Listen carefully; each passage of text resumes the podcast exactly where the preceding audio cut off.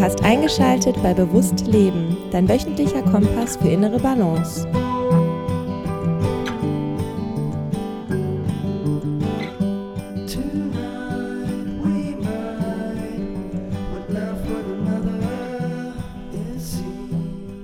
Herzlich willkommen bei Bewusst Leben. In dieser Podcast-Episode durfte ich Vanessa Weber als Interviewgast willkommen heißen. Und das Tolle ist, dass sie ganz viele Themen miteinander vereint, über die wir hier im Podcast immer wieder sprechen und können uns das Ganze von ihr mal aus der Unternehmensführungsperspektive näher bringen lassen. Und das ist insofern ganz spannend, weil Unternehmertum und im speziellen erfolgreiches Unternehmertum auch ganz viel mit anderen Lebensbereichen zu tun hat, die erfolgreich gemanagt werden dürfen um dann letztendlich auch nachhaltigen und langfristigen Erfolg verbuchen zu können. Das Gespräch ist sehr emotional geworden und vielleicht auch ein bisschen weniger das, was Vanessa in anderen Podcasts von sich preisgibt, denn wir sind echt tief eingetaucht, nicht nur in ihre unternehmerischen Tätigkeiten, sondern auch in andere Lebensfelder, die natürlich miteinander zusammenhängen. Und damit du einen besseren Eindruck gewinnst, wer sie denn als Person so ist und was sie tut, habe ich das im Folgenden für dich zusammengefasst. Und ansonsten wünsche ich dir ganz, ganz viel Spaß bei dieser Episode. Und wenn du magst, hinterlass mir ein Feedback auf den gängigen Podcast-Plattformen oder schick mir eine E-Mail an info.meinpreneure.de und lass mich wissen, wie du diese Episode fandest. Vanessa Weber ist Geschäftsführerin der gleichnamigen Firma Werkzeug Weber GmbH und Co. KG und die sitzen in Aschaffenburg und sie ist Unternehmerin aus Leidenschaft. Vanessa gilt vielen als die Stimme des Mittelstandes. Sie ist Bloggerin, Fachautorin namhafter Medien, Influencerin rund um die Themen modernes Unternehmertum, Innovation und Führung sowie mehrfach ausgezeichnete Keynote-Speakerin und Vortragsrednerin bei Kongressen und Tagungen. Und die Werkzeug Weber GmbH ist ein Familienunternehmen und es führt sie in der vierten Generation. Und sie hat die Unternehmensführung nicht irgendwann einfach mal so übernommen, sondern schon mit 22 Jahren und hat tatsächlich den unternehmerischen Erfolg der Firma auch grundlegend neu gestaltet. Sie setzt auf Innovationen und neue Geschäftsfelder sowie Nachhaltigkeit. Zum einen natürlich in ihrem Unternehmen, aber auch ganz grundsätzlich gesellschaftlich, wenn es um Klimaschutz geht. Hier geht es nämlich um die Vereinbarkeit von Ökonomie und Ökologie. Deswegen ist sie auch Gründerin der Vanessa Weber Stiftung für Bildung und Nachhaltigkeit. Sie ist Aktivistin in verschiedenen Umwelt- und Klimaschutzbewegungen sowie engagiert in Gremien verschiedener nationaler und internationaler Wirtschafts- und Berufsverbände. 2019 wurde sie sogar vom Bundeswirtschaftsministerium zur Vorbildunternehmerin ausgezeichnet. Für ihre publizistische Tätigkeit, ihr ehrenamtliches Engagement und ihre Unternehmensführung erhielt sie zudem zahlreiche weitere Preise. Und da ich sie jetzt adäquat introduziert habe, wünsche ich dir ganz viel Spaß beim Hören und freue dich also auf eine Episode, die noch etwas tiefer geht als Unternehmertum, sondern auch einen Blick wirft auf alle anderen Lebensbereiche. Hi Vanessa, wie geht's dir? Wie fühlst du dich aktuell? Ja, wie fühle ich mich? aktuell ein bisschen überfordert von der Gesamtsituation, aber ähm, ich mogel mich gerade so ein bisschen durch. habe einen kleinen energetischen Durchhänger. Okay. Ich habe mich in der Vorbereitung auch gefragt, also erstmal danke für die Ehrlichkeit. Ich habe ich hab mich auch gefragt, bei dem, was du alles machst, kam ganz oft die Frage oder das Wort in mir hoch, wie? Fragezeichen. Also wie, wie schafft man es über, ich meine, wir reden ja jetzt nicht darüber, dass du das ein Jahr machst, sondern machst das ein paar Dekaden. Wie kannst du als Unternehmerin so ein Pensum halten? Und was sind, äh, unabhängig jetzt davon, dass du mal einen Durchhänger hast, weil das ist menschlich, das ist normal, das hat jeder. Wie kannst du Ausgleich, also wie schaffst du Ausgleich für dich in deinem Unternehmeralltag? Ähm, ja, die Frage bekomme ich ja tatsächlich öfters mal gestellt und für mich fühlt sich das auch, was ich mache, überhaupt nicht ähm, an wie Arbeit und das ist, glaube ich, schon das Geheimnis daran, dass ich einfach ähm, ich habe mich ja freigeschaufelt von den Tagesaufgaben. Das heißt, ich hänge nicht mehr im Tagesgeschäft und ich kann am und nicht mehr im Unternehmen arbeiten. Und das gibt mir eine unheimliche Freiheit, äh, mich mit den Dingen zu beschäftigen, die mir unheimlich viel Spaß machen, eben wie äh, Marketing, das Außenkommunikation, ähm, aber auch Innovation, ähm, aber auch äh, anderen mein Wissen weitergeben. Das ist so mein mein Antrieb, ähm, weil ich das selber für mich ja so erfahren habe, da ich ja so jung ins Unternehmen eingestiegen bin, nicht studieren konnte, hat mir das immer viel geholfen, mich mit anderen zu unterhalten und ähm, von anderen lernen zu können. Und ähm, das möchte ich äh, unheimlich gerne weitergeben, auch meine ähm, Perspektive auf die Welt. Und ähm, ja, weiß ich, für, für mich ist zum Beispiel Unternehmertum ein hoher Grad an Freiheit und ähm, äh, gibt aber auch vielen Menschen eine Möglichkeit, Arbeit zu finden und sich mhm. zu verwirklichen. Und ja, das gibt mir so den Antrieb und ähm, wie finde ich meine meine Pausen darin. Also ich nehme mir bewusst ja Pausen. Ich gehe ja öfters mal ins Schweigekloster tatsächlich und nehme mir bewusst meine Auszeiten und sage, ich muss jetzt mal runterfahren. Ähm, am Anfang ähm, habe ich die ersten dreieinhalb Jahre keinen einzigen Tag Urlaub gemacht und nur durchgepowert und ähm, 30 Wochenenden im Jahr auch äh, Seminare besucht, äh, weil ich auch so ein Wissenschunky bin.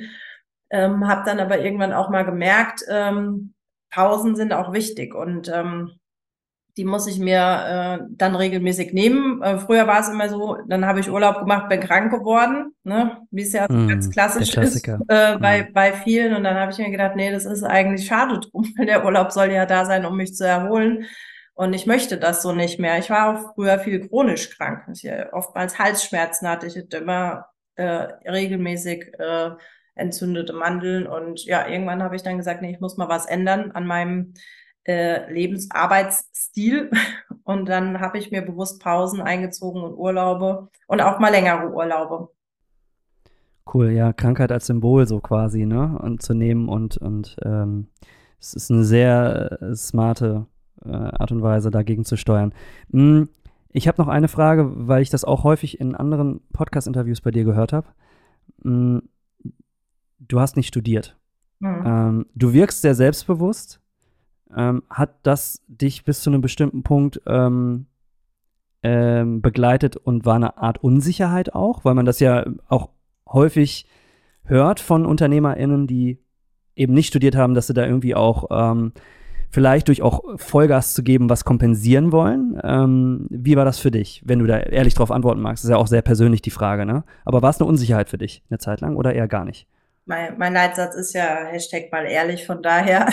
Cool. Ja. ich habe mich nie unsicher gefühlt. Tatsächlich bin ich ähm, gesegnet mit einem guten Selbstbewusstsein. Ähm, ich weiß gar nicht, wo, wo das unbedingt herrührt, ob das irgendwie von der Erziehung meinen Eltern oder die Außenbestätigung, die ich äh, von anderen bekommen habe. Also am Anfang habe ich ja auch gedacht, ja, ich mache, also mittlerweile ja auch, wo ich sage, ja, was ist denn da dran besonders? Ja, habe ich halt da eine Auszeichnung bekommen oder dies, aber ja, gut, kriegt doch jeder irgendwie Auszeichnungen und hat doch, macht doch jeder. Also ich habe das für mich total als selbstverständlich genommen.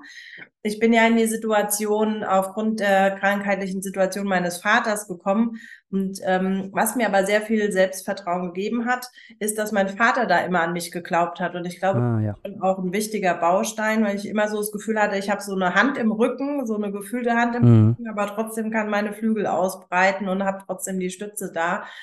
Und ähm, habe mich da selber nie in Frage gestellt oder gezweifelt, kann ich das, ne? Weil das ist ja, wie gesagt, könnte man ja Frau in der Männerdomäne, junge Frau eben nicht studiert äh, in der Führungsposition. Also es gab ja tausend Sachen, wo man hätte sagen können, nee, das funktioniert doch nie im Leben, so wie die Hummel, die ja eigentlich nicht fliegen kann und es nicht weiß, so ein bisschen bin ich auch. ja. ähm, und nee, also von daher, das war Gott sei Dank nie ein Thema und ich ähm, plädiere ja auch ganz viel dafür, ähm, jetzt egal ob Männlein oder Weiblein, aber dass man zu sich selber steht und auch stolz ist auf das, was man bisher schon geleistet hat und auch mal äh, einen Blick zurückwirft und sagt, wow, krass, hey, das habe ich alles schon geschafft und ähm, ja, und das auch eben nach außen erzählt. Da bin ich ja auch ein großer Fan davon, mhm. eben nicht zu sagen, ja, stellen wir mal unseren Licht unter den Scheffel, weil das eigentlich der falsche Weg ist. Und ich glaube, da ähm, und das mit dem nicht studiert. Mein Vater hat immer gesagt, Mensch, ähm, im Studium lernst du sowieso nichts Gescheites. Die meisten Professoren, die waren nie aus der Uni draußen und ähm, im richtigen Leben lernst du viel mehr. Und das ist auch mein Erfahrungswissen, wie ich bisher durch die Welt gegangen bin. Ähm, auch wenn man oft ins kalte Wasser, und das kennen vielleicht die Zuschauer Zuhörer ja auch, äh, ins kalte Wasser geschmissen wirst, lernst du am schnellsten das Schwimmen. Und das war bisher bei mir ganz oft so. Und ähm, ja, oder wenn du in ein Land gehst, wo du die Sprache gar nicht kennst und lässt dich einfach mal drauf ein, wie schnell du auf einmal diese Sprache lernst. Das ist ja auch eine Analogie für sowas. Und die Unternehmersprache habe ich halt durchs kalte Wasser auch schnell gelernt. Tolle Antwort. Und kann ich unterschreiben, obwohl ich jemand bin, der studiert hat? Ähm, ich habe den direkten Vergleich zwischen, ähm, zwischen Bachelor und Master. Ich habe beide Studiengänge gemacht und ähm, es hat tatsächlich gebremst das zu tun. Also es war keine schlechte Entscheidung, äh, weil ich, weil ich Musik studiert habe, weil das mein Herzensding äh, war und ich habe einen Elternteil sehr früh verloren und habe über Musik auch ganz viel positive Dinge kompensiert und habe ähm, oder verarbeitet Und dann für mich war es eine logische Schlussfolgerung, etwas zu tun, wo ich dann diesen Weg weiterverfolgen konnte, ohne dass mir ähm, Familienmitglieder irgendwie nervend am Ohr liegen und sagen, Alex, was machst du denn jetzt? Weil dann hatte ich ein Studium und das war halt eine valide Geschichte so und dann hat man mich in Ruhe gelassen. Aber ich muss schon sagen, so, denn beim Bachelor ging es bei mir echt darum, oh, ich muss jetzt hier abstudieren mit einer guten Note und habe dann danach realisiert, so, das ist überhaupt gar keine Garantie dafür, dass ich Aufträge bekomme, dass ich irgendwie das finde, auch in der unternehmerischen Welt oder auch als Selbstständiger, äh, wo ich glücklich mit werde. Und habe dann tatsächlich ein, ein, ein, eine Pause eingelegt, ähm, kamen noch mal ein paar andere Faktoren rein, aber habe den Master tatsächlich, tatsächlich unter einer ganz anderen Prämisse gemacht, nämlich einfach, mir geht es hier überhaupt nicht um diesen Abschluss, der ist mir sowas von scheißegal, aber er bringt mir auch nichts, in der Musikwelt noch viel weniger, als wenn ich jetzt Arzt werden wollen würde oder so. Und ähm, äh, das war dann ähm, tatsächlich auch der richtige oder die richtige Herangehensweise. Dadurch haben sich ganz viele neue Dinge ergeben, auch ganz viele neue unternehmerische Tätigkeiten, die gar nichts mit Musik zu tun haben, aber einfach weil es mich nicht mehr interessiert hat, was das Studium mir am Ende gibt als, als Abschluss. Ich glaube, das kann manchmal auch einfach eine starke Bremse sein. Ne? Nicht in allen Bereichen, aber deswegen fühle ich total, was du sagst. Und ähm, dann hattest du einfach auch das große Glück durch deine Situation, der sehr früh ähm, ins kalte Wasser äh, geschubst worden zu sein. Ja. Ähm, die richtigen Menschen auch um dich rum gehabt zu haben. Das ist, ist ja auch, auch immer wichtig. Und was ich total beeindruckt finde, ist, dass du in einer Zeit die Firma übernommen hast, wo, wo äh, Female Leadership einfach, ähm, sagen wir mal so, noch nicht so existent war oder auch noch nicht so angesehen, also nicht so wie heute, dass man darüber redet, diskutiert. Es gibt ja natürlich immer noch viele Missstände und viele Dinge, die aufgearbeitet werden müssen und wo eine Balance geschaffen werden darf. Ähm, aber das war ja bei dir, das war ja bei dir gar nicht so, ne? Also du musstest ja quasi ein gesundes Selbstbewusstsein haben, weil sonst wärst du ja wie ein Fähnchen im Wind zusammengeknickt. Was würdest du jungen, angehenden Gründerinnen aus dieser Erfahrung heraus mitgeben wollen? Was, was ist wichtig, wenn man gründen möchte? Oder sagen wir mal, eine Firma übernehmen und gründen ist vielleicht nicht dasselbe, aber, aber gehen wir mal trotzdem davon aus, unternehmerische, unternehmerische Reise startet. Was wäre so deine Message? Was sind so deine, deine größten Learnings? Genau, da gibt's äh, super viele Parallelen tatsächlich, weil letzten Endes sage ich auch immer, eine Firma zu übernehmen ist auch wie ein Startup, weil du gehst ja in die Fußstapfen mhm ähm, der Eltern, aber hinterlässt dann deine eigenen Spuren und äh, hast zwar schon eine Basis, aber die Grundeinstellung ist im Prinzip dasselbe. Also ähm, was hat mir geholfen? Das sind ein paar Punkte. Einmal das Thema Ziele und Visionen ähm, zu haben. Und wenn ich mir etwas vorstellen kann, in meinem Kopf es existent ist, dann kann ich das auch eben in die Realität holen und ähm, da war ich auch schon immer gut zu sagen, hey, da will ich hin äh, und ähm, hatte das im Kopf und dann kommt von überall her irgendwie Hilfe und Menschen, die du brauchst auf dem Weg, um dorthin zu kommen. Ist zum Beispiel auch mit meiner Speaker-Tätigkeit äh, so gewesen. Da bin ich direkt auf die großen Bühnen gekommen, habe alle spannenden Keynote-Speaker kennengelernt, die ich kennenlernen musste und war mhm. auf einmal da. Ähm, das ist das Erste, also äh, wirklich sich vorzustellen, wo ich eigentlich hin will. Dann ähm, einfach auch loslaufen, ne? nicht überlegen, äh, geht es, kann ich ne? einfach wirklich mal mutig sein, ähm, auch Fehler machen. Mein Vater hat mich, das war, hat mir auch viel geholfen. Ähm, oftmals meine Fehler, er hat er gesagt, ich würde es anders machen, aber mach halt, wie du denkst. Und dann bin ich gegen die Wand gedonnert, volle Kanne, und dann hat er gesagt, guck, hat wehgetan, gell? Nächstes Mal gehst du halt außen rum. aber äh, wenn ich, wenn ich nicht gegen die Wand gelaufen wäre, ähm, wäre das nicht so einprägend gewesen. Also Fehler ja. sind einfach auch wichtig, die ich auf dem, auf jedem Weg mache, ähm, um zu erfahren und dann zu wissen, okay, so mache ich das nicht mehr, weil das kennt vielleicht auch jeder. Wenn ich aus der Theorie kann ich mir sehr viel Wissen ziehen und ich kann die meisten Bücher gelesen haben und mir Videos angeguckt haben und und und. Das Anwenden ist aber das Wichtige daran, dass ich das, was ich ja. verstanden äh, habe, auch wirklich anwende. Mhm. Ähm, dann auf jeden Fall keine Angst vor Ablehnung zu haben. Ähm, das ist auch wichtig. Dann bin ich auch immer äh, rangegangen, weil viele sagen ja, nee, ich frage erst gar nicht, weil da könnte ja Nein kommen. Und äh, dann sage ich immer, für mich ist das Nein was ganz einfaches, ein Wort mit vier Buchstaben. Das kann mir nichts anhaben, das kann mir nicht wehtun. Und wenn einer ja. Nein sagt, dann frage ich halt den Nächsten. Der wird dann, irgendwann sagt einer Ja.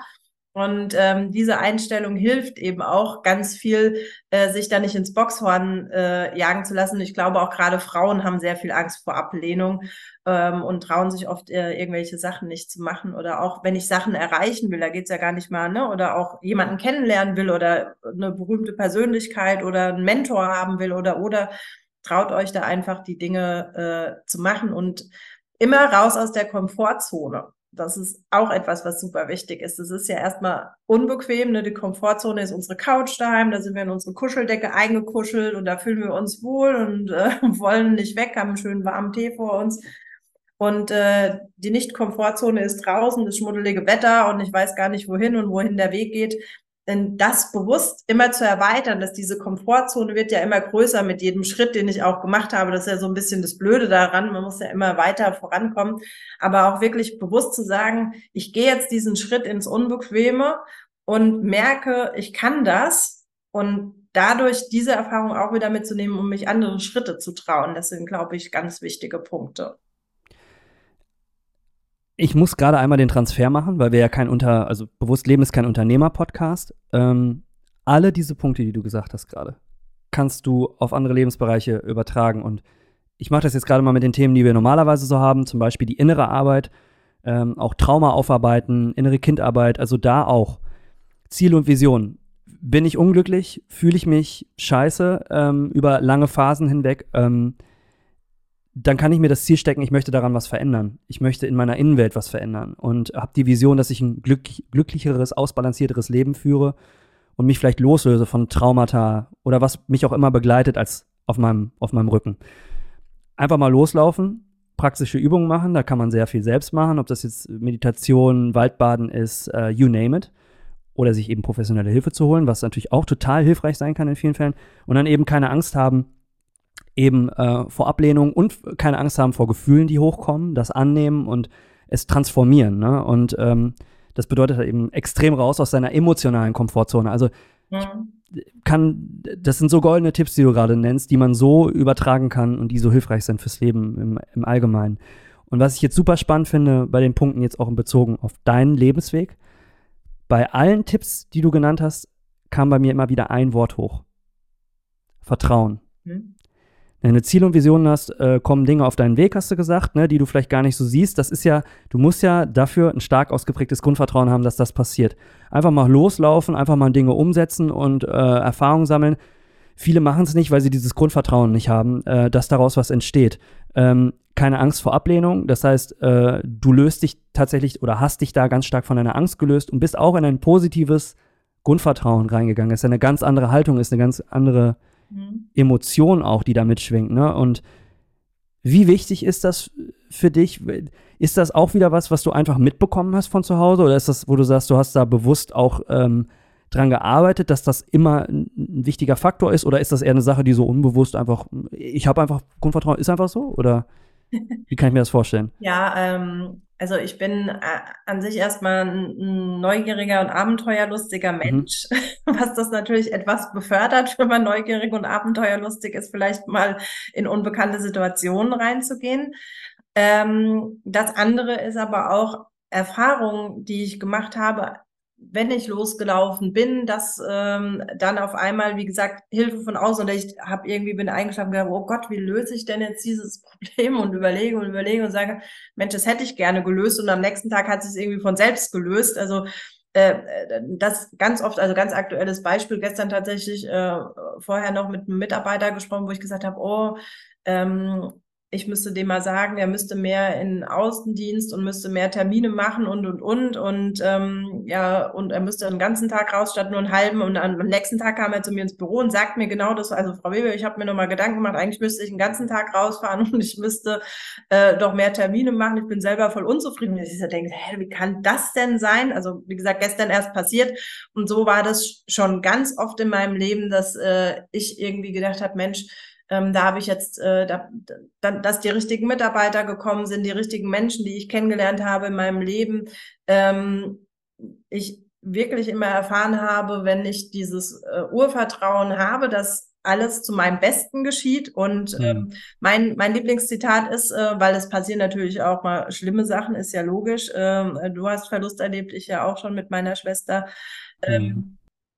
äh, dass ich mir immer sage, ähm, am Ende wird alles gut und wenn es noch nicht äh, gut ist, dann ist es einfach noch nicht das Ende. Und ähm, das hilft mir sehr viel, auch diese Phasen äh, zu überstehen, wenn mal irgendwie was Blödes passiert, weil ich dieses Vertrauen habe, dass am Ende alles gut wird. Das ist meine feste Überzeugung.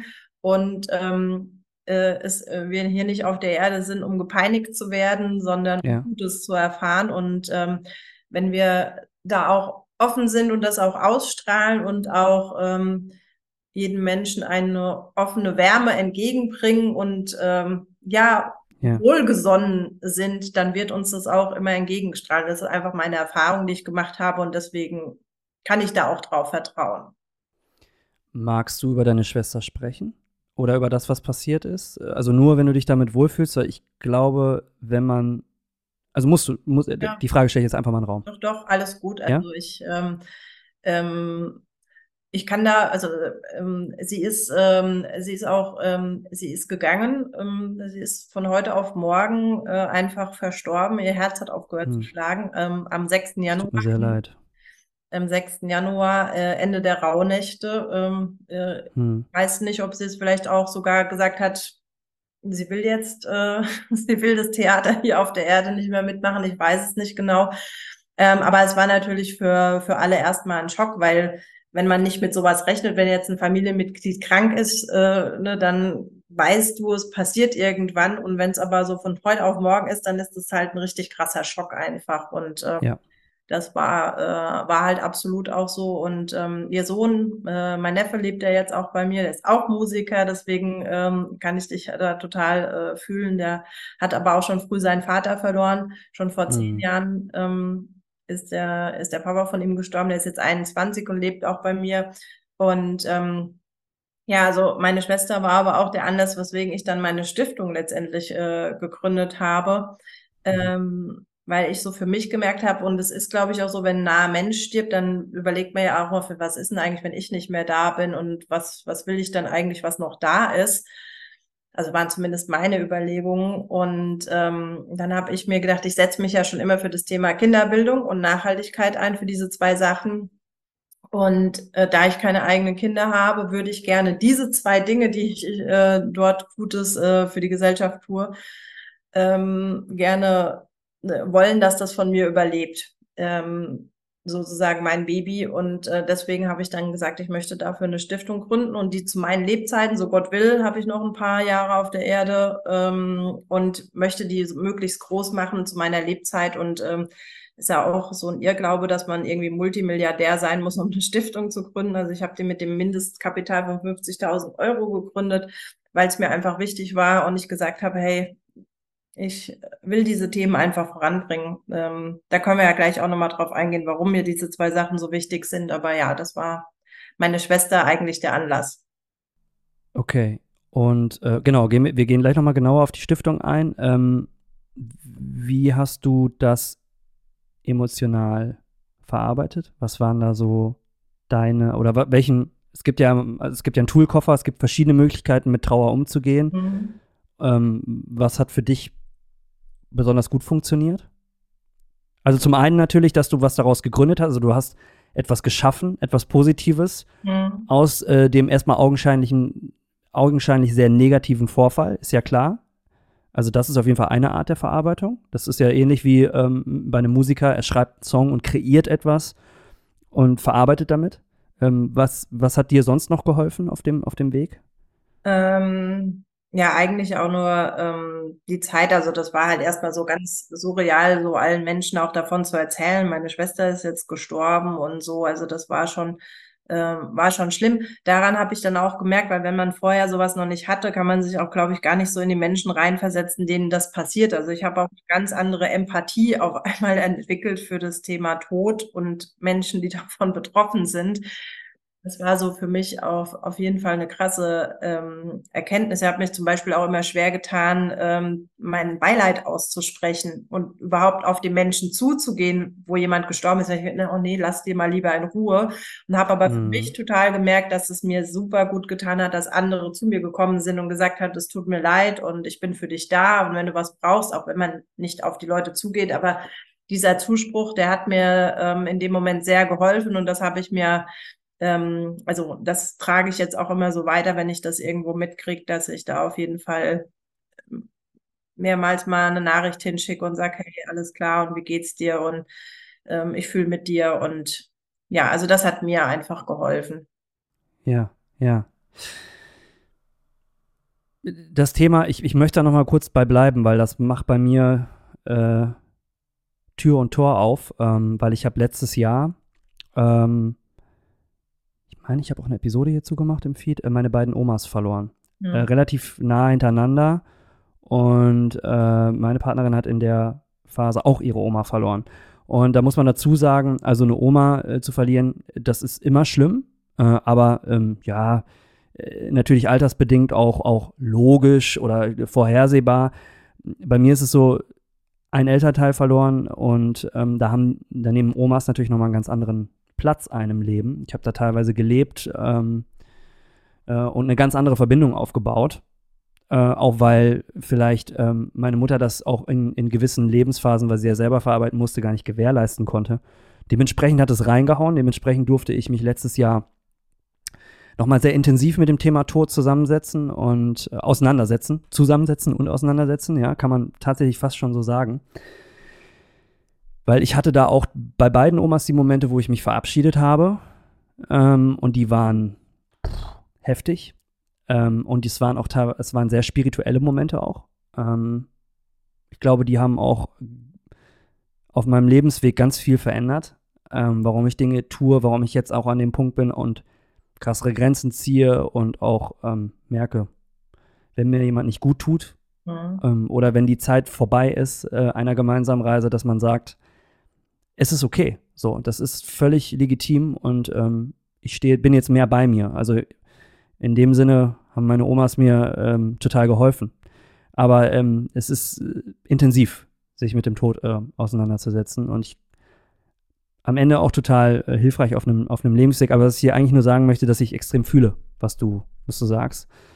Und ähm, ich glaube, wenn man die Erfahrung nicht gemacht hat, dann ist es einfach auch schwer für manche Personen, weil sie einfach nicht wissen, was sie sagen sollen. Und dann mhm. kommt da auch eine, eine, unglaubliche Unsicherheit mit, ne?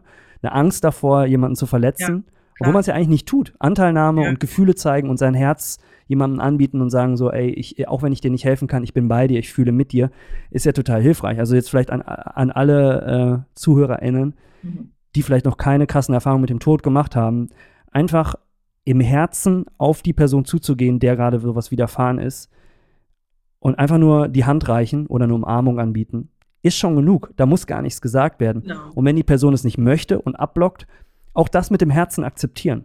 So, dann kommt der Moment nochmal, wo man, wo man vielleicht einen zweiten Anlauf nimmt. Ähm, und, und ich glaube, das ist, äh, ist super wertvoll. Ich wollte jetzt hier an dem Punkt einfach nochmal bleiben, weil das, weil ich mir wirklich gut vorstellen kann, was das mit dir ähm, auch gemacht hat. Und äh, finde das auch beeindruckend und schön, dass du das teilst, weil eben nicht viele Menschen darüber reden. Ja, ja, das ist absolut so. Also ich kann das alles auch äh, nur unterschreiben, was du da gesagt hast. Und ähm, für mich ist aber auch, ähm, ich finde das so ein bisschen schade, wie wir in Deutschland auch mit dem Thema Tod umgehen und ähm, spannend. Ähm, äh, letztens auch leider von äh, von einem Freund von mir, der Sohn hat sich das Leben genommen mit 17. Hm. Auch krass. Und ähm, aber der hatte gesagt, das war so ein fröhlicher, er möchte gerne, dass alle auf der Beerdigung bunte Sachen tragen. Und ähm, ich würde ja. mir das für meine Beerdigung äh, wünschen, dass alle in Weiß kommen, weil ich das besonders schön finde. Ähm, mhm. Und äh, oder auch äh, zum Beispiel in Mexiko, ne, das ist ja, da haben sie ja äh, den, den Tag der Toten, wo sie die Toten auch nochmal ehren und ihre Offrenda, wo die Ahnen alle auch nochmal präsent sind und ähm, durch die Fotos, die aufgestellt sind, ja nochmal eingeladen werden. Ähm, und ähm, also es ist ja bei, bei uns in der Familie jetzt wieder was Schlimmes passiert. Mein, mein Bruder hatte ähm, mein geplatztes Hirnaneurysma und ist quasi auch sehr knapp äh, dem Tode entgangen und hat auch ja. erzählt von, ähm, äh, von seiner Erfahrung, dass er halt, ähm, ja, in, in diesem hellen Licht auch war und halt äh, eine Nahtoderfahrung. Eine Nahtoderfahrung und ja. halt eben ja auch gesagt hat, ähm, ähm, ähm, er will äh, zurück und er hat aber auch gesagt, er hat meine Schwester und ganz viele gesehen, die gesagt haben, komm her, hier ist es schön und hier ist es friedlich ja. und hier ist nichts schlimm. Und ähm, auf der Erde ist eigentlich die Hölle und der Schmerz und das hast du hier alles nicht mehr. Äh, wenn du tot bist, ist einfach nur, nur Frieden. Und ähm, ähm, das ähm, gibt mir so ein bisschen besseres Bild und nimmt so ein bisschen äh, die Angst, weil ich glaube, dass der Tod an sich nicht das Schlimme ist. Ähm, wenn man dann da ist, ist es ja, wie gesagt, nur für uns der Schmerz, dass wir halt einfach einen geliebten Menschen nicht mehr haben und nicht mehr mit ihm nicht mehr mit ihm sprechen können. Wir können ja. das ja auch über, passiert ja auch ganz oft, man denkt an jemanden, dann kommt irgendwie der Lieblingssong gerade im Radio oder was auch immer, äh, die kommunizieren ja trotzdem äh, mit uns. Absolut, ja, ja, ja. Man muss nur, äh, also man darf dafür offen sein. Und äh, wenn man das nicht ist, dann passiert es auch nicht, dann nimmt man auch keine Zeichen wahr. Und ansonsten ähm, können wunderbare Nachrichten auch, auch empfangen werden. Auf jeden Fall, da bin ich total bei dir. Ähm, und auch da, äh, wie, wie bist du, wie, also wie muss ich mir das vorstellen? Weil du hast ja einfach einen Betrieb am Laufen, eine Maschinerie.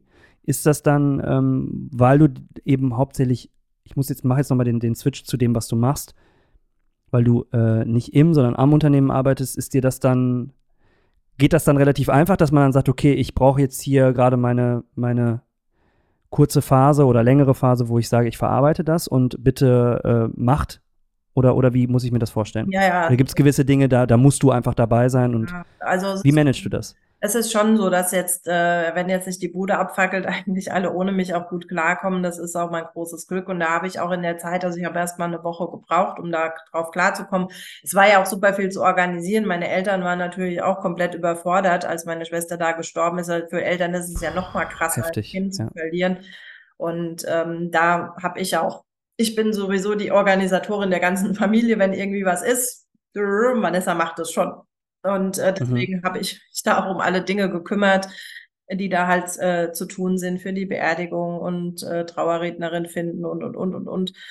Ähm, müssen ja auch viele Sachen entschieden werden, auf die man ja im Grunde keine Lust hat. Und dann will man es ja auch so machen, wie es die Person gerne hätte. Deswegen ja auch eine Empfehlung, redet bitte mal darüber mit euren Angehörigen, weil das ist auch schlimm, wenn man gar nicht weiß, ja, will sie jetzt verbrannt werden oder beerdigt oder was auch immer. Das ist ja, finde, wie gesagt, wenn man mehr darüber reden würde, wird es viel entspannter laufen.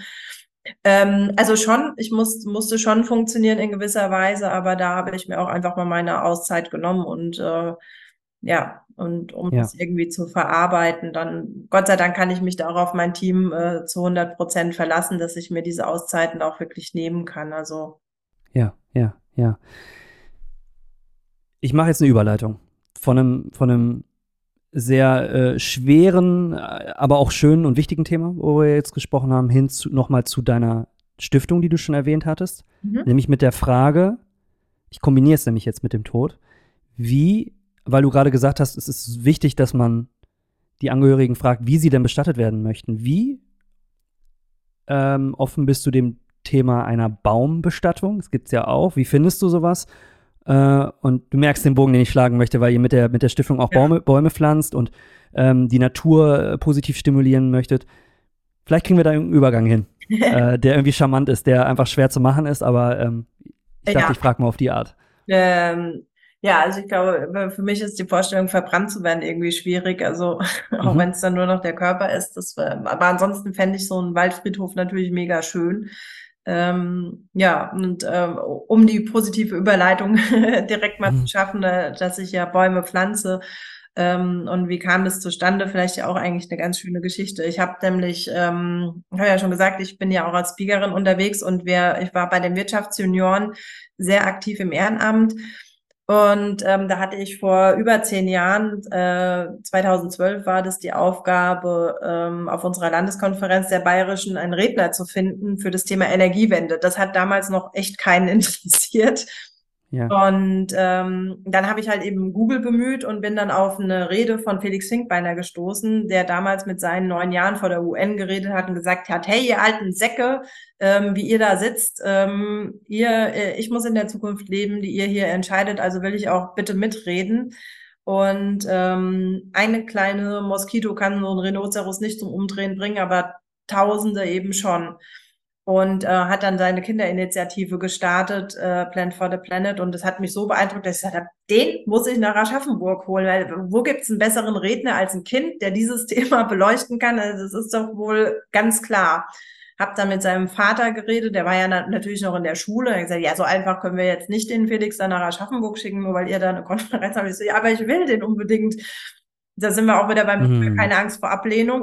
Und ja, dann hat er ja. gesagt, ja gut, also äh, für die Wirtschaftsjunioren machen wir das.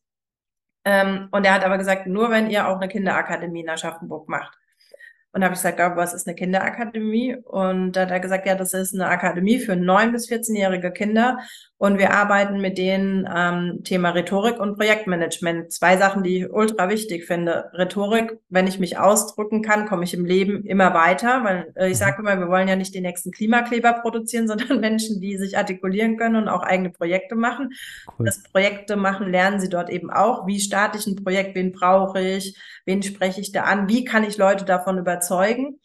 Und äh, zu jeder Akademie gehört es auch dazu, Bäume zu pflanzen. Und so bin ich dazu gekommen und habe dann erst angefangen mit einem Baum, dann fünf, dann wurden es äh, 800, dann wurden es 1000, dann wurden es 12.000 und mittlerweile habe ich über 300.000 Bäume schon gepflanzt äh, und unterstütze wow. ganz viele Gemeinden. Und ähm, das Tolle ist aber das Kindermindset, was sich verändert, weil ich auch festgestellt habe, ich möchte mit meiner Arbeit nicht an den schon fertigen Menschen ansetzen, sondern genau an den neun bis 14-Jährigen. Die sind schon so schlau, dass sie verstehen, was gesagt wird, ähm, aber sind noch offen im Geist. Und mhm. wenn wir, und da bin ich auch der festen Überzeugung, einem Menschen zum richtigen Zeitpunkt einen Schubs in die richtige Richtung in ihrem Leben geben, dann kann sich ja. der ganze Weg ändern. Ne? Das muss nur ein Mühe auf der Kompassnadel sein, aber das Ziel ist ein ganz anderes. Und bei uns sind es ganz oft Legastheniker-Kinder, die in der Schule einfach äh, keine ne, nichts Positives erfahren. Das heißt, du hast ja einen Makel, die die besten Redner sind, weil die die also jede Schwäche hat ja auch eine Stärke und bei den Legasthenikern ist es das Reden. Und ähm, danach haben wir richtig motivierte Kinder, die dann Bock haben, was zu machen und die sagen, wow, das ist ja so cool. Und die haben dann ihr Justin Bieber Plakat runtergerissen und Felix Fink beinahe hingehangen in ja, die Kinderzimmer. Ja. Wir haben ähm, Lena, die bei uns, äh, die war dann äh, beim Kika-Kanal, hat einen halbstündigen Beitrag gehabt, ist zum Bürgermeister marschiert und äh, hat ihn überzeugt mitzumachen mit ihren neun Jahren. Der Linus war bei Thomas Gottschalk bei Kleine Stars ganz groß auf der Couch oder Lavinia, die singt auch. Und die kam dann zu mir und sagt, sie wollte Spenden in der Fußgängerzone sammeln. Da habe ich gesagt, so ein Quatsch, nehmen ein Musikvideo auf und wir posten das. Damit ist sie dann bei The Voice Kids in der letzten Staffel äh, in den Recalls und Fantas gekommen. Also das sind echt schöne mhm. Geschichten, die mich sehr motivieren. Das ist so toll, weil ich, also ich finde, dass man sich bei Kindern ganz grundsätzlich sehr viel abschauen kann. Nämlich die, also die Angst vor Ablehnung ist da einfach nicht existent. Ähm, die Emotionen und ähm, ja, auch, auch das Auftreten sind so, so pur, ne? So, so von der, von der, von der Quelle kann man, wenn man es jetzt spirituell ausdrücken möchte, ne? Da sind dann eben noch nicht diese Dinge, die dann ähm, durch die Sozialisation, durch Ausbildung dazukommen, ne? dann auch durch, durch Familiendynamiken, durch Freundschaftsdynamiken, wo dann, äh, dann das Thema Emotionen dann doch auch ein Ballast werden kann, wenn man da nicht bewusst hinschaut. Ne? Also das ist ja tatsächlich auch mein Antrieb, ähm, warum ich den Podcast mache, warum ich das, was, was ich auf den Social-Media-Kanälen mache, mache, ist den Menschen, die da vielleicht auf Abwege gekommen sind, ähm, Hilfestellung zu geben, zu gucken, wie komme ich wieder äh, an, an den, wie komme ich wieder an meine Emotionen ran, ähm, die wirklich authentische Emotionen sind und die nicht irgendwie andere Emotionen sind, die sich da vorgeschoben haben. Ne? Also zum Beispiel, wenn wir, wenn wir wütend sind, steht da oft äh, eine Traurigkeit hinter, die wir gar nicht fühlen wollen. Ne? Und es muss auch nicht mal eine andere Emotion sein. Im Alltag können wir uns ja mit allem möglichen Shit ablenken, mhm. um Dinge nicht zu fühlen. Und ähm, äh, Kinder haben das relativ wenig. Ich, ich betrachte die, die digitale Entwicklung, auch wenn ich sie gut finde, es hat immer alles Licht und Schatten, mit Sorge mhm. und eine große Verantwortung bei den Eltern, wie damit umgehen. Ne? Also wie nutze ich mein Smartphone vor meinen Kids? Äh, oder grundsätzlich vor Kids? Was habe ich für eine Vorbildfunktion? Was für eine Message? Ne? Also da, ich glaube, dass, dass das ganz, ganz wichtig äh, noch werden wird. Jetzt mache ich hier große Themenfelder auf, aber was ich eigentlich sagen möchte, ist großen Respekt und toll, ähm, was du auf die Beine gestellt hast. Und ich glaube, das ist genau der richtige Ansatz. Ähm, aber ich glaube eben auch neben den Nachhaltigkeitsaspekten und den Themen, die man Kindern äh, sehr gut in die Hand geben kann, ist auch eine emotionale, äh, also weil diese emotionale Emotionalität, äh, Emotionalität so rein ist, ist auch wichtig, Kinder weiterhin auch emotional zu begleiten, ne? in, so einer, in so einer Welt, wo halt viele Stimulantien kommen und auf uns einprasseln. Und ich glaube, das ist auch ein wichtiges Fundament für eine, eine gesunde äh, gesellschaftliche Entwicklung tatsächlich. Ja, ich glaube schon auch, dass ähm, so eine Aufgabe oder ein höheres Ziel dabei helfen können, weil ähm, wenn man auch äh, sich mal betrachtet, ja. wie, wie das Thema, ähm, ich sag mal, Depression oder überhaupt Überforderungsgefühl so in der jetzigen Jugend ähm, ein Riesenthema ist, ähm, kann sowas auch dabei helfen, zu sagen, so, ne, ich, ich bin jetzt nicht in meinem Klein-Klein, sondern wir haben da äh, irgendwie ein größeres Ziel zu erreichen. Ja ähm, so, so ein Stück weit halt vielleicht auch helfen, zu sagen, ich, ich engagiere mich für, für irgendwas, was mir eine Herzensangelegenheit ist. Es muss ja nicht das Thema Nachhaltigkeit sein. Es gibt ja tausend andere Sachen, die man tun kann. Ne, ähm, wenn ich ins, ins äh, Kinderheim gehe, ins Altenheim gehe oder äh, einen Hund habe und den als Therapiehund ausbilden lasse und damit äh, äh, ein bisschen die, den alten Menschen ein bisschen zuhöre, egal was ich da tue, ist, äh, ist glaube ich, gut so viele Gedanken, aber da sind wir wieder bei Ziele und Visionen, ne? Also der erste Punkt, den du genannt mhm. hast, ne? Also es ist ganz interessant. Alle Punkte, die du genannt hast, können wir immer wieder Querverweise, Querverweise zu nehmen. Und ich glaube am Ende, dass, äh, was halt auch total entscheidend ist, jetzt ähm, vielleicht auch für Menschen, die zuhören, äh, was ja jetzt hauptsächlich keine Kinder sind, die zuhören, äh, die vielleicht mit Emotionalität strugglen. Ich glaube, ähm, ganz wichtig ist wieder den Zugang und da, das ist jetzt auch so eine, so eine Sache, die ich vor allen Dingen bei mir in den letzten Wochen, Monaten extrem stark kultiviert habe und was so ein Fokus von mir geworden ist, den Zugang zum Herz wieder herzustellen. Weil das ist nämlich genau das, was auch passiert. Trauma, auch Depressionen. Ähm, da ist eine Mauer ums Herz herum aufgebaut worden durch allerlei Dinge, äh, die passiert sind. Wir haben jetzt gerade über ein paar Beispiele ge gesprochen, die initial initiale Faktoren mhm. dafür sein können. Und ähm, da durch diese Mauer kommt man halt nicht mehr ähm, an seine tiefen ähm, Herzensthemen und Gefühle ran und verliert vielleicht auch ähm, den Kompass oder die Kompassnadel vom Kompass reißt so ein bisschen ab und man weiß gar nicht mehr, wohin im Leben. Und dann entstehen solche Dinge auch wie FOMO, Fear of Missing Out, so, oh, muss ich da hin, muss ich das machen, muss ich das machen, ähm, ähm, muss ich jetzt, äh, also du bist eine super erfolgreiche Unternehmerin. Ich bin, ich habe ähm, ein Fable für Unternehmertum. Ich finde das total spannend und möchte da auch noch viel erreichen.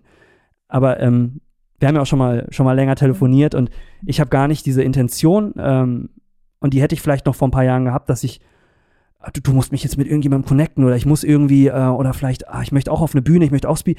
Ist mir alles scheißegal. Also das wird sich Dinge werden sich im Leben ergeben, wenn es stimmig ist und ich glaube, das Entscheidende ist, dass man diese Angst loslässt. Das ist ja genau das. Keine Angst vor Ablehnung, keine Angst vor, ich verpasse etwas, das ist ja FOMO, ähm, sondern bei sich zentriert äh, im Herzen bleiben und gucken, was, was es stimmig ist. Und die Dinge vor allen Dingen ja noch abzulehnen, die von außen kommen, die nicht stimmig sind. Und dann Ja zu sagen zu den Chancen, die irgendwie auf den Weg kommen. Äh, Finde ich gerade einen ganz spannenden Prozess, in dem ich mich befinde, weil ich die, diesen Weg jetzt gerade bewandere und einfach das so viel mehr Lebensglück generiert und dann kommt man nämlich äh, zu den Dingen automatisch hin, die gut tun, äh, wo man merkt, man kann seinen Beitrag leisten in der Gesellschaft. Und es muss, wie gesagt, was du sagst, nicht gar nicht Nachhaltigkeit sein, das kann was anderes sein. Bei mir ist es ganz stark so dieses, ey, ich habe emotionalen Shit erlebt und ich glaube, ich habe einen Toolkoffer, äh, der anderen Menschen hilft und die Offenheit, auch über Schattenthemen zu sprechen, Thema Pornosucht oder Sexsucht oder Alkoholismus und Menschen damit wach zu machen. Mhm. Und wenn, und das Witzige ist, dass bei mir jetzt in den letzten Wochen bei, bei Social Media da auch ganz, ganz viel passiert ist, aber nicht erzwungen. Es ist einfach passiert, weil ich äh, etwas getan habe, was ganz nah bei mir ist. Und ich glaube, das ist auch das, wenn, wenn du das jetzt schon bei, bei, bei Kindern schaffst, auch zu, ähm, zu stimulieren, zu sagen, so, ey, hör auf dein Gefühl, mach die Dinge, die, die sich gut anfühlen und leiste damit einen positiven Beitrag in der Gesellschaft. Das ist kann ich nur mich vor verneigen, dass du, dass du das stimulierst in der Art, wie du es machst. Ich finde, ähm, was äh, du gesagt hast, die Mauer und äh, da kann, kann ja jetzt einer sagen, nein, also ich bin immer, ne, ich bin äh, der offenste Mensch der Welt, also diese ja. Mauer ähm, haben, glaube ich, viele und äh, oder alle will ich sagen. Äh, und ich benutze das Wort alle nicht gerne, aber in dem Fall ist es halt auch irgendwie richtig. Ähm, ist ja auch das Mutigste, was du tun kannst, ist ja dein Herz zu öffnen anderen, weil da, was, bist, was bist du dann? Du bist ja total verletzlich. Also das heißt, wenn du quasi sagst, hier, hier bin ich voll und ganz, ähm, gibst du ja jedem die Möglichkeit auch zu sagen, ich nehme das Messer und stech, äh, stech da rein oder eine Scherbe oder was auch immer. Hm. Ähm, deswegen ist es ja sehr, sehr mutig, finde ich, wirklich zu sagen, ey, ich äh, ne, ich liebe aus vollem Herzen oder ich tue die Dinge aus vollem Herzen oder was auch immer äh, ja. aus vollem Herzen zu machen und äh, die Mauer einzureißen. Also das ist äh, sicherlich die, die wichtigste Aufgabe, auch da diesen Mut wieder zu fassen äh, und zu sagen, ich traue mich ähm, in, äh, in dieses äh, Abenteuer zu gehen, schutz, schutzlos sozusagen. Aber man ist ja auch nicht schutzlos, man ist ja dann trotzdem behütet, aber es ist, erfordert trotzdem sehr, sehr viel Mut. Äh, äh, voll. Äh, nur, also ich glaube, was auch das Tolle am Herzen ist, wenn man den Zugang kultiviert, mh, mm, ist, dass das Herz auch sehr klar und bestimmt sein kann. Ne? Also Herz heißt, heißt ja nicht nur, ich bin jetzt, na klar, auf jeden Fall verletzlicher, weil, es, weil ich es wieder äh, öffne.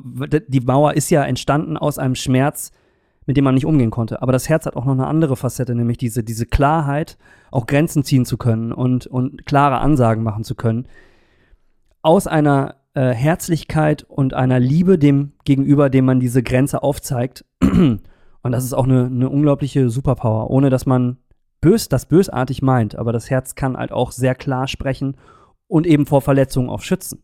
Das ist, das, ist das, das Tolle daran. Ich habe noch eine wichtige Frage, die ich unbedingt stellen möchte, ist, Intuition oder Ratio oder welche Balance findest du? Weil ich kann mir vorstellen, dass beide Aspekte in deinem Leben super wichtig sind. Was wiegt mehr und warum und wie? Ja. Ja, witzig, äh, witzig, dass du das gerade fragst. Ja, gerade das Gefühl, dass wir nochmal über das Thema Bauchgefühl sprechen sollen. Ja. ähm, ist mir gerade auch auf der Seele gebrannt. Ja, ähm, das ist, also auch wenn ich jetzt wieder vom Unternehmertum spreche, kann ich ja, kann man wunderbar ja aufs Leben immer übertragen. Das finde ich sowieso, ne, dass das ganze Leben ist irgendwie ein Unternehmen, was ich zu managen habe. Eine Familie ist letztendlich ein Unternehmen, was ich zu managen habe.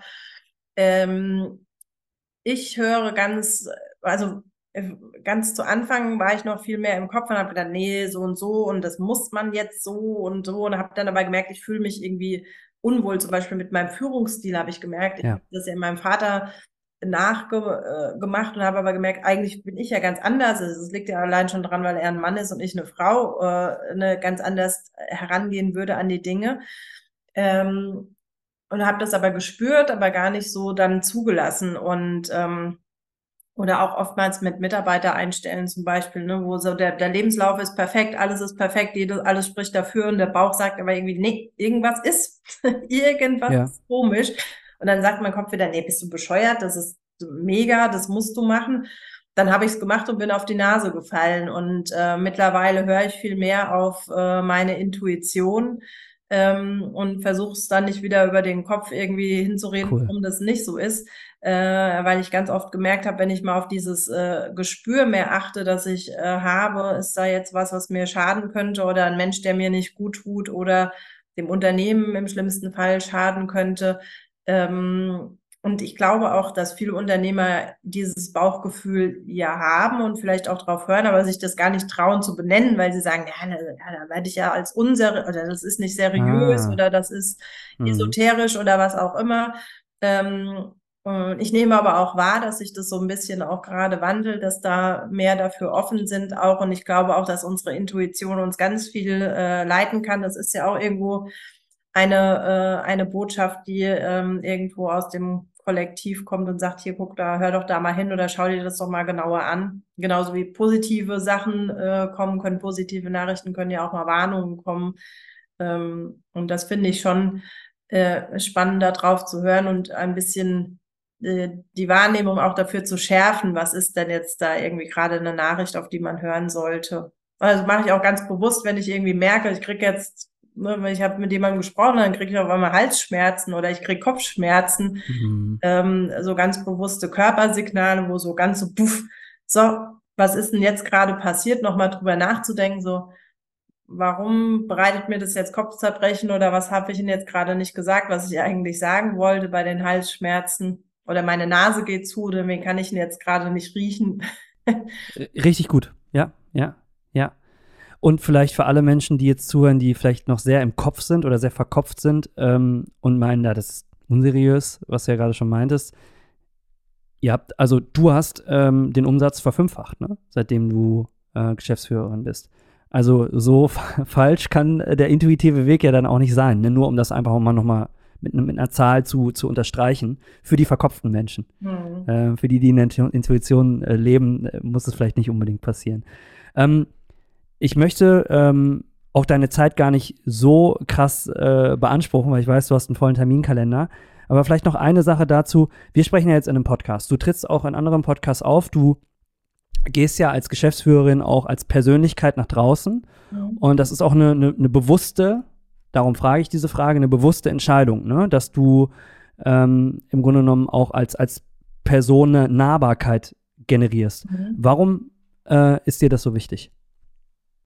Ähm, ich habe halt einfach gemerkt, also mein Kanal ist äh, LinkedIn, also ne, wer, wer, möchte, darf da gerne ein Follow da lassen. Alles auf die, kommt alles in die Shownotes. Links zu deinen, äh, also über alles, was wir geredet haben, nur kurz als, als Zeitinfo kommt in die Shownotes. Ja. Also das ist so meine Plattform, auf der ich mich einfach am wohlsten fühle und ich habe halt mhm. einfach gemerkt, ähm, dass es für viele einfach auch eine Hilfestellung ist, wenn du sagst, hey, guck mal, ich hatte damit auch ein Thema oder ich, ich, äh, ich habe mich da auch mal unsicher gefühlt oder ich musste das und das auch erstmal lernen oder den und den Fehler habe ich auch gemacht und das habe ich daraus gelernt.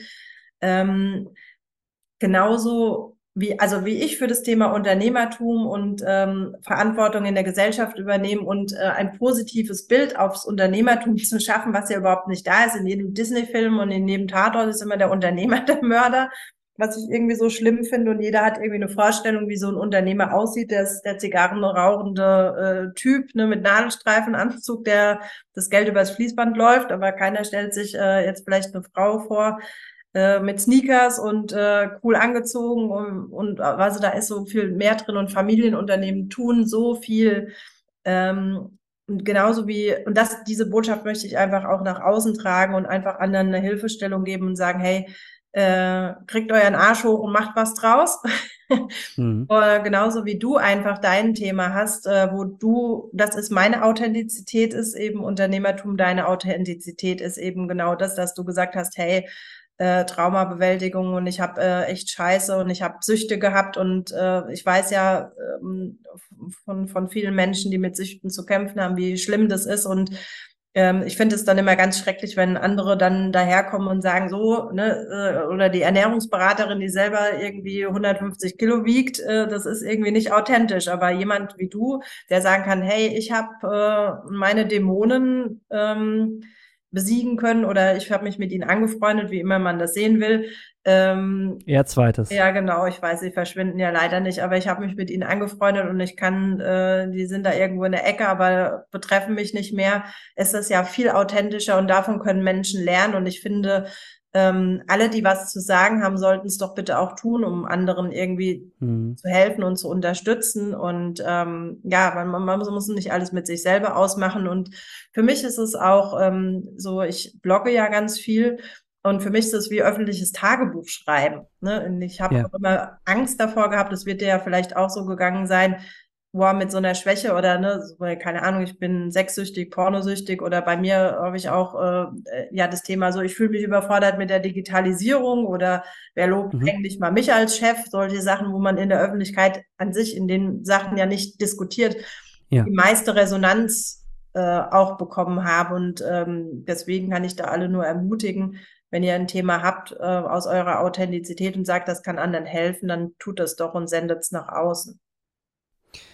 Richtig cool. Also wenn ich mich bei einer Firma bewerben würde, würde ich mich jetzt, glaube ich, nach diesem Gespräch bei dir bewerben. Ähm, da geht jetzt auch noch meine letzte Frage hin. Aber eine Sache möchte ich noch sagen.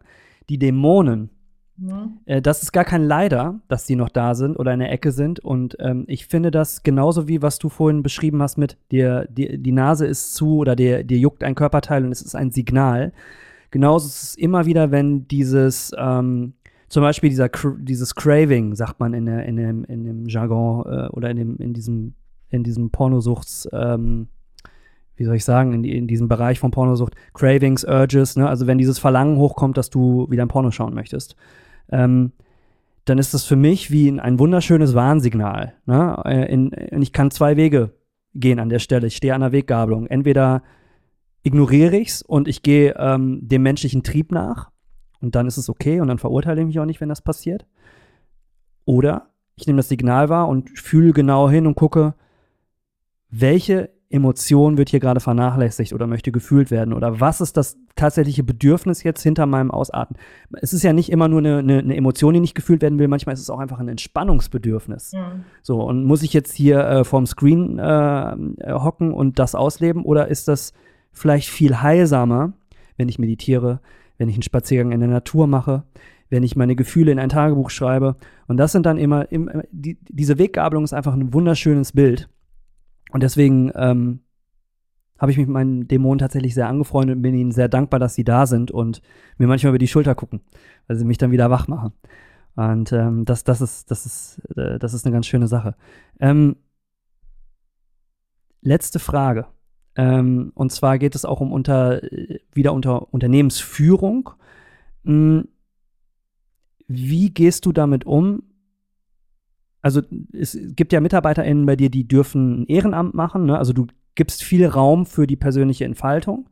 Wie ist das? Wie gehst du damit um, wenn du merkst, ähm, eine Mitarbeiterin oder ein Mitarbeiter hat das Bedürfnis, ähm, weil vielleicht Trauma oder irgendwas gelöst werden muss, ähm, da was zu tun und ähm, da muss Raum geschaffen werden. Gibt es da die Möglichkeit? Habt ihr intern Lösungen, die ihr anbietet? Oder ist das dann eine Sache, die extern gelöst wird und es wird einfach der Raum gegeben? Also wie gehst du damit um, wenn mentale Gesundheitsfragen äh, auftauchen bei dir in der Mitarbeiterschaft?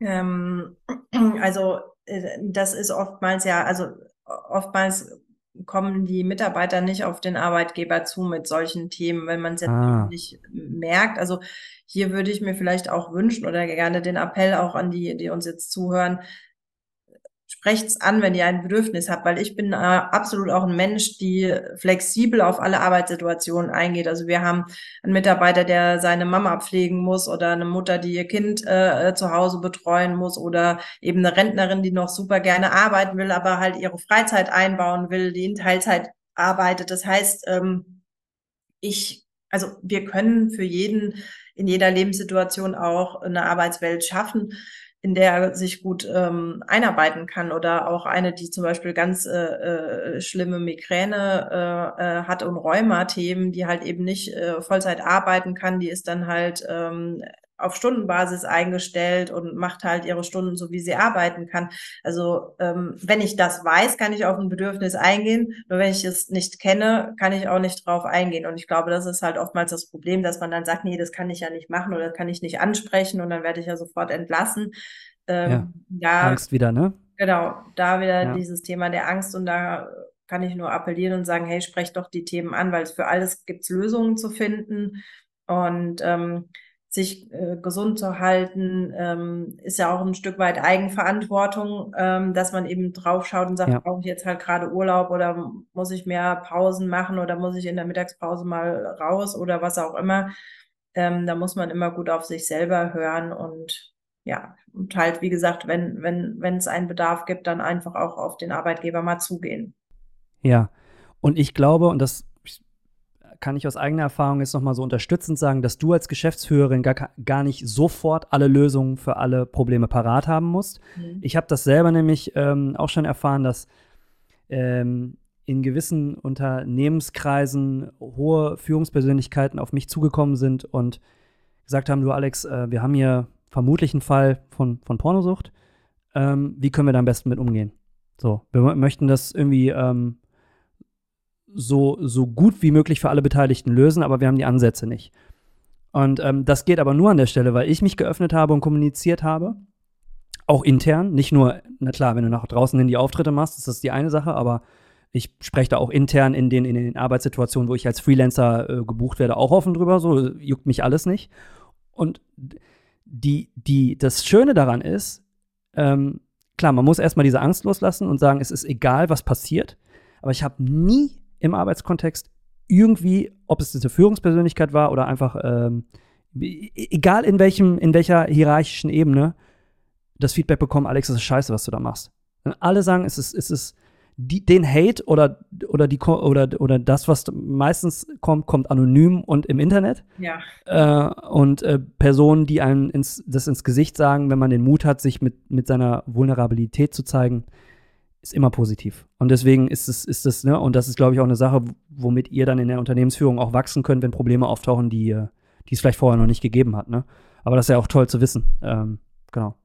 Absolut. Und die Erfahrung ähm, kann ich ja auch nur bestätigen. Das meinte ich ja vorhin mit den Blogbeiträgen. Ich glaube, die Menschen, die wirklich offen auch mal äh, über Sachen äh, sprechen oder äh, die überhaupt offen mit den Themen umgehen, die werden nie eine negative Resonanz erfahren. Also wie gesagt, anonyme Spinne und Rolle äh, gibt's leider genug, aber nicht in dem persönlichen Ausmaß. Das wird in unserem Kopf ist das viel schlimmer, das auszusprechen oder äh, die Vorstellung, was denken die anderen ja. denn über mich, das überhaupt nicht stattfindet. Also da ist ganz viel ja. Wohlwollen und Hilfsbereitschaft da, äh, egal bei was, auch wenn uns mit den Sachen mal zu den Eltern oder zu Freunden oder egal was, ähm, kann ich dann so nur raten, geht offen mit den Themen um und dann bekommt ihr auch Hilfe, weil keiner muss alleine ähm, darum strugglen und meinen, seine Themen lösen zu müssen. Es gibt äh, immer Hilfe, auf die man zurückgreifen kann.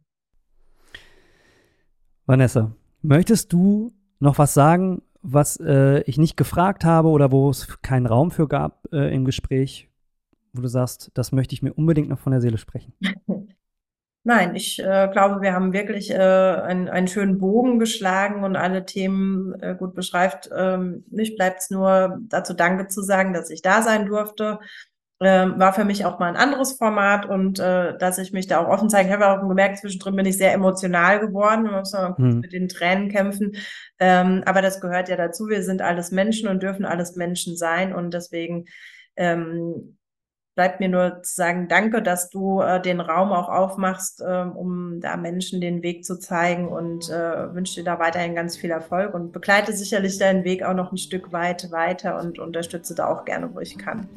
Das ist vice versa. Es ist eine große Ehre, dass du hier äh, zu Gast bist und es hat mir sehr, sehr viel Spaß gemacht und ich kann gar nicht warten, das äh, Gespräch in der Post äh, fertig zu machen, weil ähm, da einfach viel drin steckt und äh, es ist total wert, sich das nochmal genau anzuhören, alles, was du gesagt hast.